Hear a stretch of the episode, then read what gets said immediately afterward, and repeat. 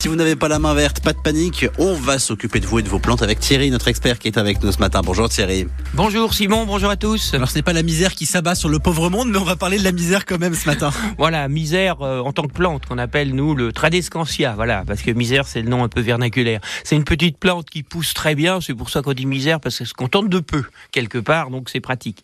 Donc vous allez pouvoir les multiplier à outrance. Il faut savoir qu'à cette saison, bah, on a quand même un peu moins de luminosité quelquefois. Mhm. Donc, je le répéterai jamais assez, rapprochez-les d'une porte ou d'une fenêtre qu'on évite d'ouvrir.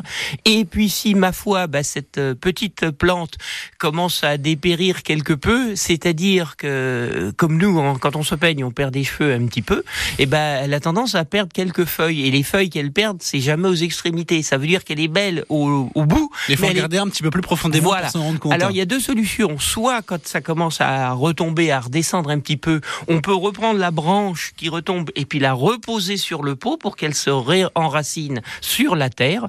Soit on la coupe, soit on la marcotte. Pour euh, le bouture et marcotage, on en reparlera une autre fois. Mhm. Mais en attendant, il est mieux de l'avoir un petit peu plus touffu que de l'avoir euh, proprement dit en partie euh, dénudé, dépouillé. Ça me fait toujours penser un petit peu à un show. Vous savez, il y a des cheveux tout autour, mais il y en a plus au milieu. On appréciera la comparaison. Voilà pour la misère. Merci beaucoup Thierry. Bonne journée. Bonne journée. Au revoir.